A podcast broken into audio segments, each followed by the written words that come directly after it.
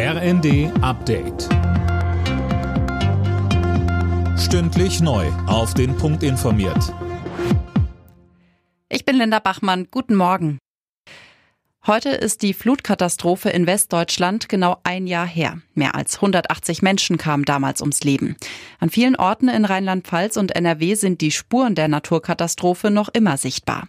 Bis die Schäden beseitigt sind, wird es wohl noch Jahre dauern. Dominik Gieler, der Bürgermeister der Verbandgemeinde Altena, sagte uns. Zu Beginn habe ich immer gesagt, ja, wenn wir in fünf Jahren fertig sind, wäre es gut. Fünf Jahre würde ich jetzt nicht mehr in den Mund nehmen ich denke, es wird länger dauern. Man kann momentan zwischen acht und zehn Jahren sprechen, wobei es nachher auch wiederum schneller gehen kann. Das ist alles zu groß im Weitblick und äh, man muss da hellseherische Fähigkeiten haben, um das genau vorherzusehen.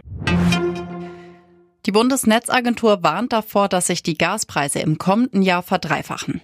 Behördenchef Müller sagte dem RND, bei denen, die jetzt ihre Heizkostenabrechnung bekommen, verdoppeln sich die Abschläge bereits. Dass die Menschen im Winter aber ganz ohne Gas auskommen und frieren müssen, hält Müller nicht für wahrscheinlich.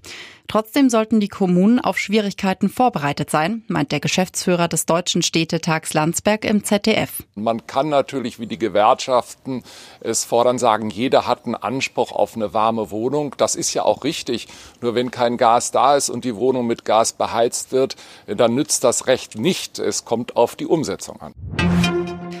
Die Klimaschutz-Sofortprogramme des Bau- und Verkehrsministeriums ernten jede Menge Kritik. Klimaschützer werfen Verkehrsminister Wissing vor, den Klimaschutz nicht ernst genug zu nehmen. Die Wohnungswirtschaft findet, Bauministerin Geiwitz plane zu langfristig und blende aktuelle Probleme aus. Bundeswirtschaftsminister Habeck hat sich mit Corona angesteckt. Sowohl ein Schnelltest als auch ein PCR-Test sind positiv ausgefallen. Das teilte eine Sprecherin mit. Der grünen Politiker hat demnach Erkältungssymptome. Alle Nachrichten auf rnd.de